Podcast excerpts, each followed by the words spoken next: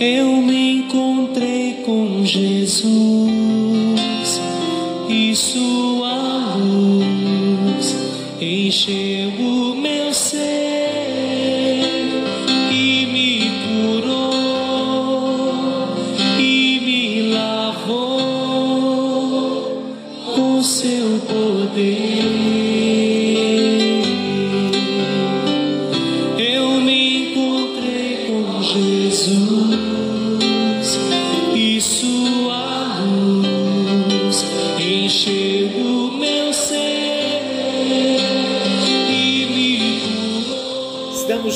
novamente, graça e paz.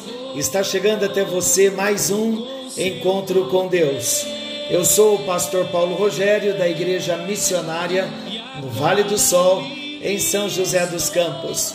Como é bom estarmos juntos, com hora marcada para estudarmos a palavra de Deus.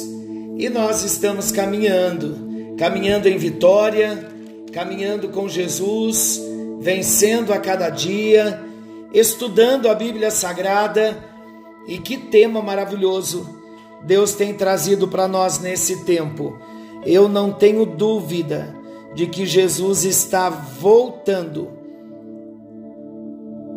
E pela razão do seu retorno, do arrebatamento da igreja, ele está nos preparando, nos ensinando, fazendo-nos relembrar dos princípios elementares da vida cristã.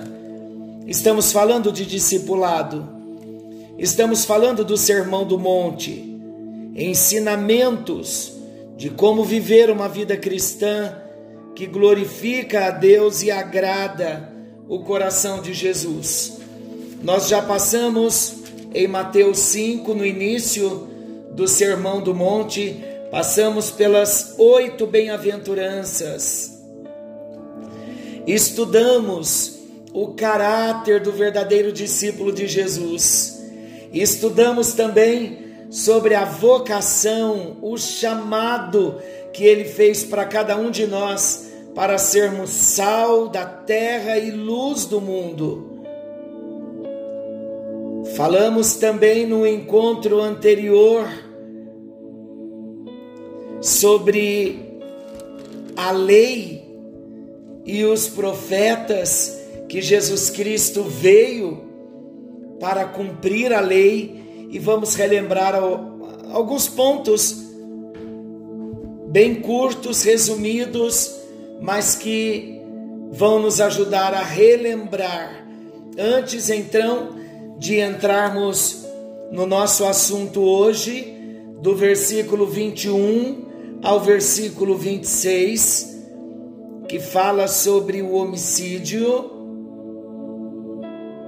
Antes então de nós entrarmos nesse assunto, vamos relembrar um pouquinho Mateus 5, 17 ao 20. O Senhor Jesus, ali no texto que lemos, ele afirma que ele não veio à terra para revogar, nem para afrouxar ou desvalorizar a lei de Moisés. Ele diz que veio para cumpri-la e até excedê-la. Antes de Jesus, homem algum jamais conseguiu cumprir a lei 100%. Mas Jesus viveu de tal maneira que a lei cabalmente foi cumprida. Todos os homens pecaram, menos Jesus, o justo, que foi fiel em todas as coisas. Caso alguém quebrasse algum mandamento, havia um juízo contra ele, que podia variar de uma simples restituição até a própria morte do infrator. Por exemplo, se alguém matasse uma pessoa, deveria pagar com a própria morte. O filho que amaldiçoasse o pai ou a mãe deveria ser apedrejado. Mas Jesus não só obedeceu aos mandamentos, como também ele cumpriu os juízos da lei. Porque quando ele morreu na cruz, ele levou todo o castigo, ele levou toda a maldição que a lei prescrevia. Ele foi punido em nosso lugar, tomando sobre ele mesmo o juízo que era nosso.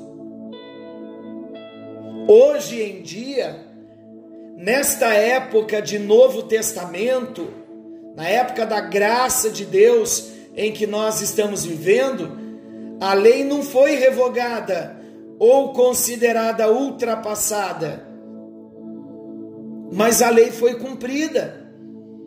E por isso, a lei já não é o grande fator de aceitação diante de Deus, mas a fé em Jesus e na obra redentora que Jesus realizou na cruz do Calvário. Jesus não revogou a lei, lembrando mais uma vez, ao contrário, ele a excedeu e ultrapassou.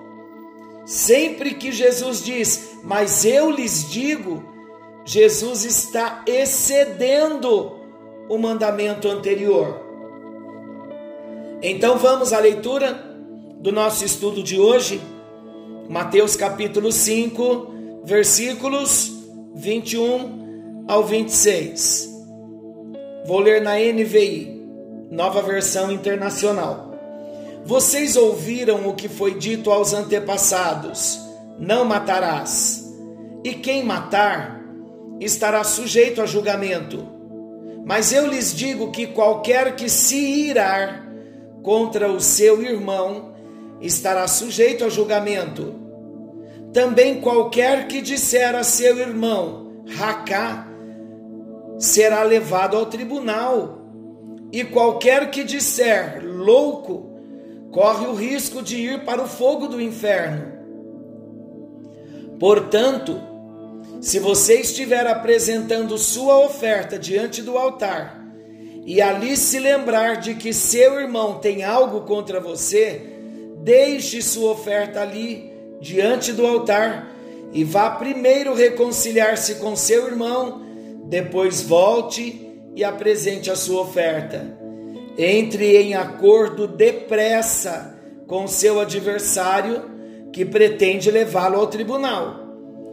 Faça isso enquanto ainda estiver com ele a caminho pois caso contrário, ele poderá entregá-lo ao juiz e o juiz ao guarda, e você poderá ser jogado na prisão. Eu lhe garanto que você não sairá de lá enquanto não pagar o último centavo. Forte, hein? Vamos a algumas perguntas? Vamos a algumas questões? para nós refletirmos? Como você classificaria o seu temperamento? Vamos fazer esse exercício? Como você classificaria o seu temperamento? Mais manso ou mais duro e bravo? Você fica irado com facilidade? Como é isso? Você chega a explodir de ira? Quais as consequências negativas que a ira tem provocado em sua vida? Você observa que Jesus colocou a ira no mesmo nível do assassinato? Olha que sério isso.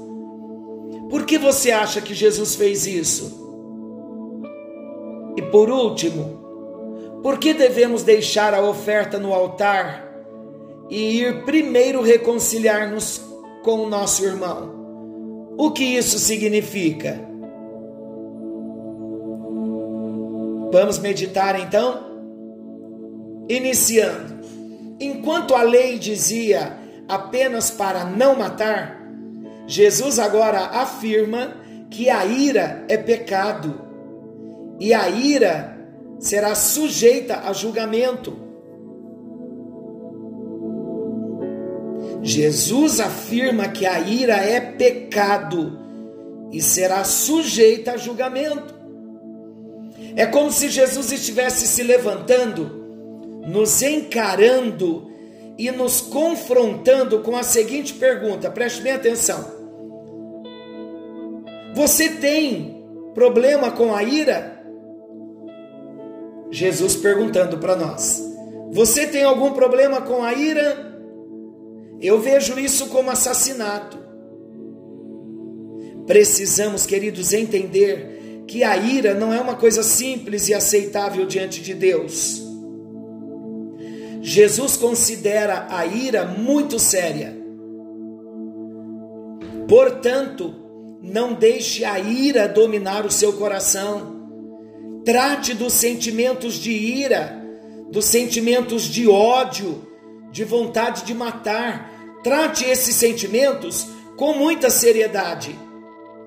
Jesus colocou a ira no mesmo nível de assassinato, porque o que Deus olha é o coração.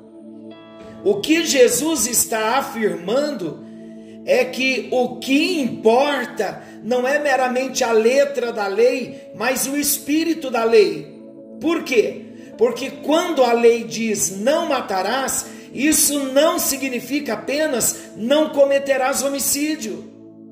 Porque para Deus é tão sério o homicídio físico, literal, quanto a ira sem motivo, guardada no coração contra algum irmão. Muitas vezes nós não matamos apenas por medo ou porque algo nos impediu de fazê-lo, mas o pensamento e o desejo da morte já foram concebidos no nosso coração. Para Deus, isto já é como um assassinato. Alguns anos eu aprendi isso e eu fiquei assustado. Porque, como é comum para as pessoas, não deveria ser, mas como é comum para as pessoas à nossa volta cometerem assassinato no coração, cometerem assassinato no pensamento, no desejo de matar. quanta ira guardada dentro do coração, só não cometemos o homicídio físico literal, mas diante de Deus a ira é um assassinato. De acordo com o versículo 22, eu, porém, vos digo: olha aqui Jesus excedendo a lei. A lei diz: quem matar, não matarás e quem matar estará sujeito a julgamento. Eu, porém, vos digo que todo aquele que, sem motivo, se irar contra o seu irmão, estará sujeito a julgamento. E quem proferir um insulto ao seu irmão, estará sujeito a julgamento do tribunal. E quem lhe chamar tolo, estará sujeito ao inferno de fogo.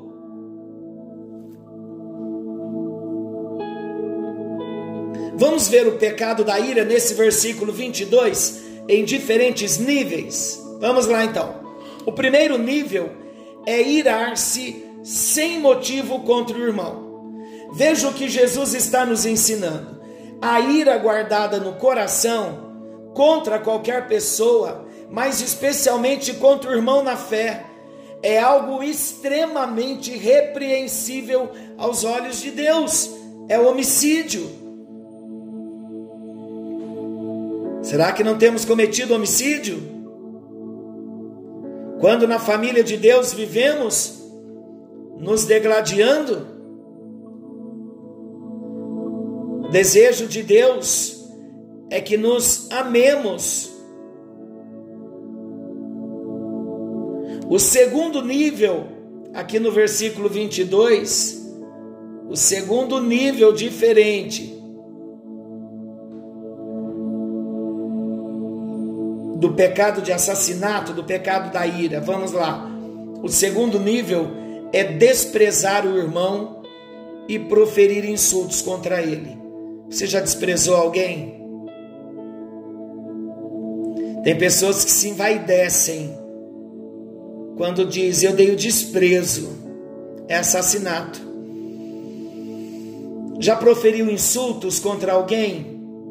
Jesus diz que é assassinato. Jesus está revelando que os que não matam fisicamente, mas que destroem ou tentam destruir a vida de alguém, atacando a sua reputação, sussurrando maledicências ou procurando destacar os seus erros, pecam terrivelmente diante de Deus. Assassinato aos olhos de Deus envolve também a tentativa de destruição da alma e do espírito de alguém. E o terceiro nível é condenar o irmão chamando-o de louco. Jesus está dizendo que quem ataca o outro com palavras abusivas é porque tem ódio e amargura no coração. E é isso que Jesus está destacando nesse mandamento. Devemos ter um coração puro, sem ira, sem amargura, sem ressentimentos. Jamais devemos proferir insultos, palavras negativas de morte ou de maldição contra alguém. As consequências são desastrosas. O rei Saul é um exemplo disso. Está lá em 1 Samuel 10, do versículo 6 ao 10. Ele ficou com tanto despeito e inveja de Davi, que cheio de ira e rancor, ele abriu uma porta para um demônio entrar na sua vida e uma trágica morte. A ira é alimento de demônios. Se alguém está cheio de ira, de raiva e de dureza contra o próximo, é impossível cultuar a Deus. No Velho Testamento, no Antigo Testamento, exigia-se que a oferta fosse apropriada para o culto a Deus, mas agora, além da oferta, o ofertante também precisa ser qualificado. Ninguém pode supor que Deus aceitará o seu culto, o seu louvor, a sua liturgia, se o seu coração está cheio de ira contra alguém. Antes de se ofertar a Deus, é necessário reconciliar-se com o irmão. Devemos ter temor de guardar mágoa, de dar lugar à ira, de insultar o nosso irmão, de proferir palavras tolas que chegarão aos ouvidos de Deus. Antes de olharmos para um lado e para o outro, para ver se alguém está vendo o que nós estamos fazendo, nós devemos olhar para cima, pois Deus está olhando. Jesus está dizendo que para cultuarmos e adorarmos a Deus, primeiramente temos que endireitar o nosso coração e a nossa vida. Não podemos estar bem com Deus enquanto estivermos cometendo injustiça enquanto estivermos cometendo maldade contra os nossos semelhantes. Nos versículos 25 e 26, eu vou ler novamente. Olha o que o texto diz: Entra em acordo sem demora com o teu adversário, enquanto estás com ele a caminho, para que o adversário não te entregue ao juiz, e o juiz ao oficial de justiça e sejas recolhido à prisão. Jesus realça a urgência desse assunto. Que assunto? Ódio e ressentimentos. Por quê? Porque o ódio e o ressentimento são tão danosos no nosso relacionamento com Deus que Jesus pede essa urgência máxima. O que, que Jesus diz?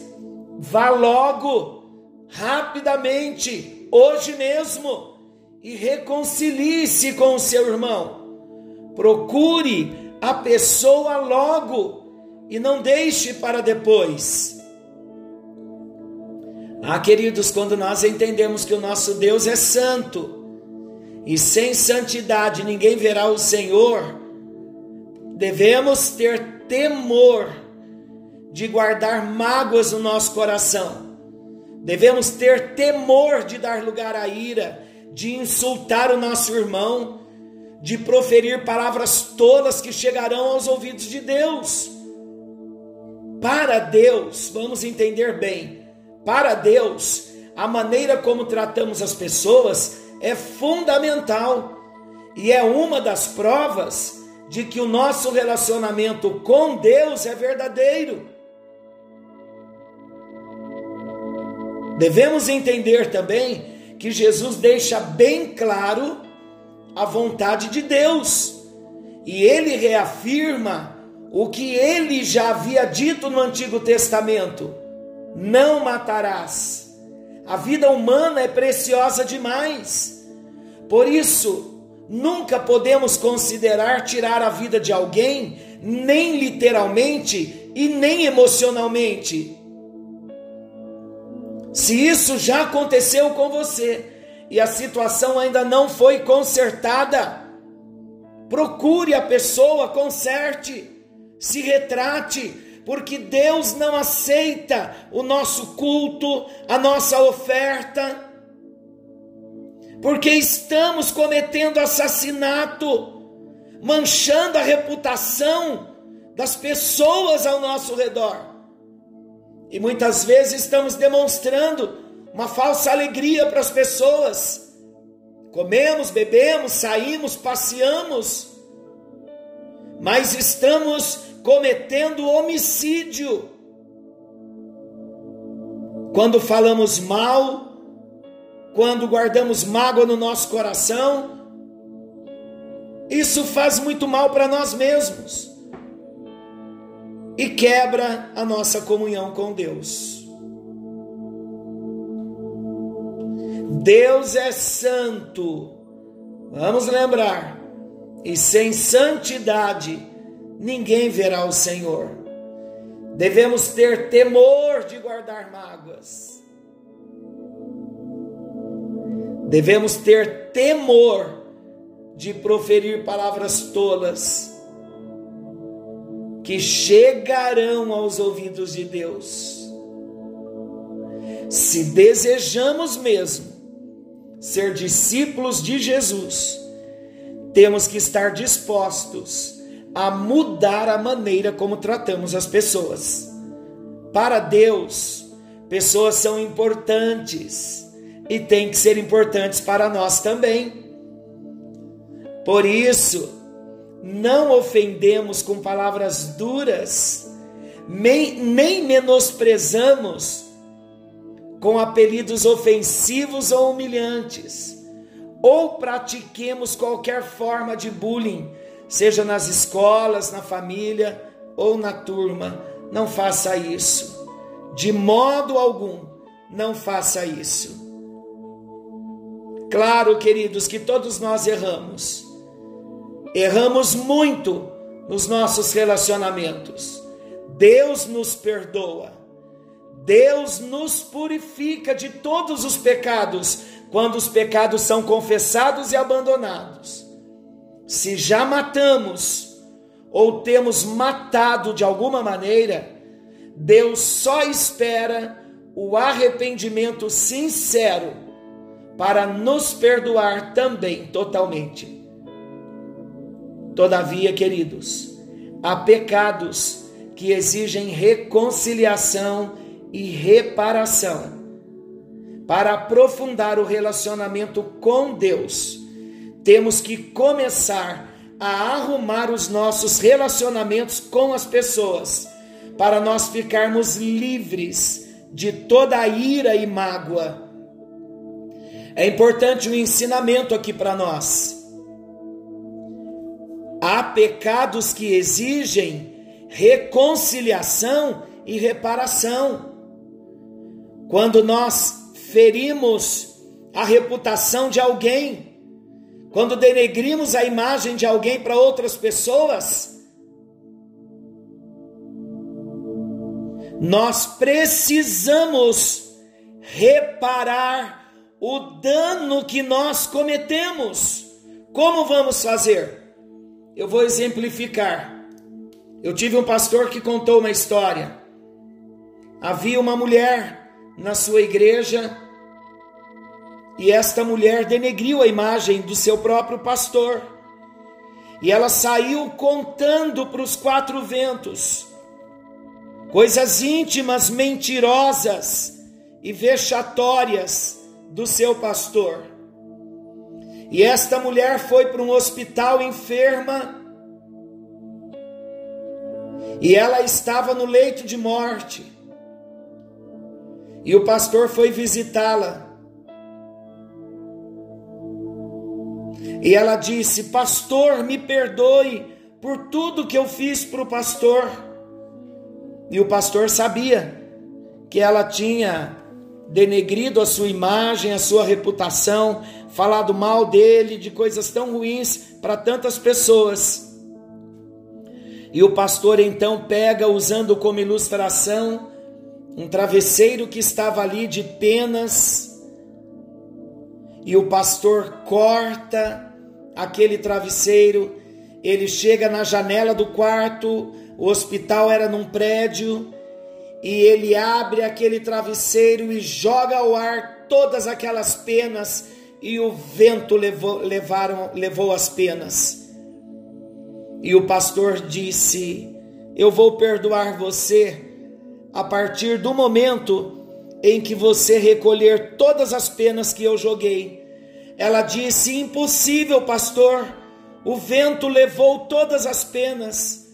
O pastor disse: Pois bem, foi isso que você fez com a minha pessoa e com a minha imagem. Você jogou a minha reputação ao vento e muita gente ficou sabendo as mentiras que você disse. E olha que terrível isso, queridos.